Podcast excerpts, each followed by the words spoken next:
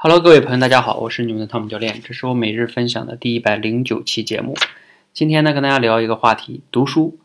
我们呢，最近啊，社群里边呢，在训练营里，我让我们的一些学员呢做读书，只是呢，我们把它称之为叫透彻读书。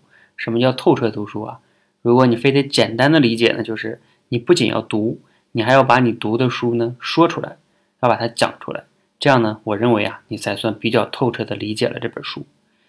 那我们呢，给大家选的第一本书啊，就是李笑来的《把时间当作朋友》。它这里边呢，第一章的第一节，标题呢叫“醒悟”。其实啊，这节呢比较难理解，但是呢，我给大家出了一个问题，还是呢让大家把这一节中的这个问题啊给我讲明白。其实啊，我在出的时候我就知道，他们很多人来我直播间来讲的时候，估计他们也讲不明白。那我为什么还得要出呢？因为啊，我觉得，哎，我先不说这个原因哈，我先给大家看说一下，其实这一章这一节就说这一句话，叫“你的大脑并不是你，你的大脑是属于你的大脑”。你听了会不会晕？就是这这一节主要就说这一句话，就是告诉我们这句话这个道理，就是你的大脑并不是你，你的大脑是属于你的大脑。想想，我给你读两遍，你听着都绕来绕去的，对吧？然后大家再把它给讲出来，就很难讲。那我为什么刚才说了哈？我为什么要给大家出这个题呢？其实我主要的用意是，我不管你能不能给别人讲明白，反正我通过这种方式倒逼你，你肯定是要给别人讲明白，你会想尽办法给别人讲明白。那你自己就是一定要把这个理解透彻，至少你自己理解透彻了。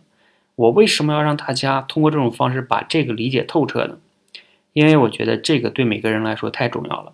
这这一章呢，还有一个词叫“谁主谁仆”。这一第一小节哈，叫“谁主谁仆”，什么意思呢？就是你跟你的大脑到底谁是主人，谁是奴隶？比如说，举个例子，你在现实中，你到底是被大脑控制的，还是你在控制你的大脑？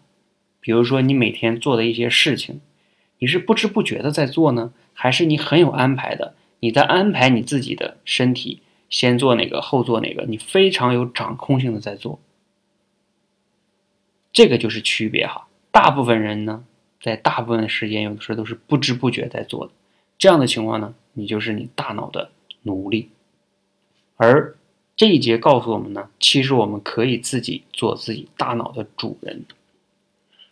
我就是想让大家理解这个道理，所以通过这样的方式让他们去讲。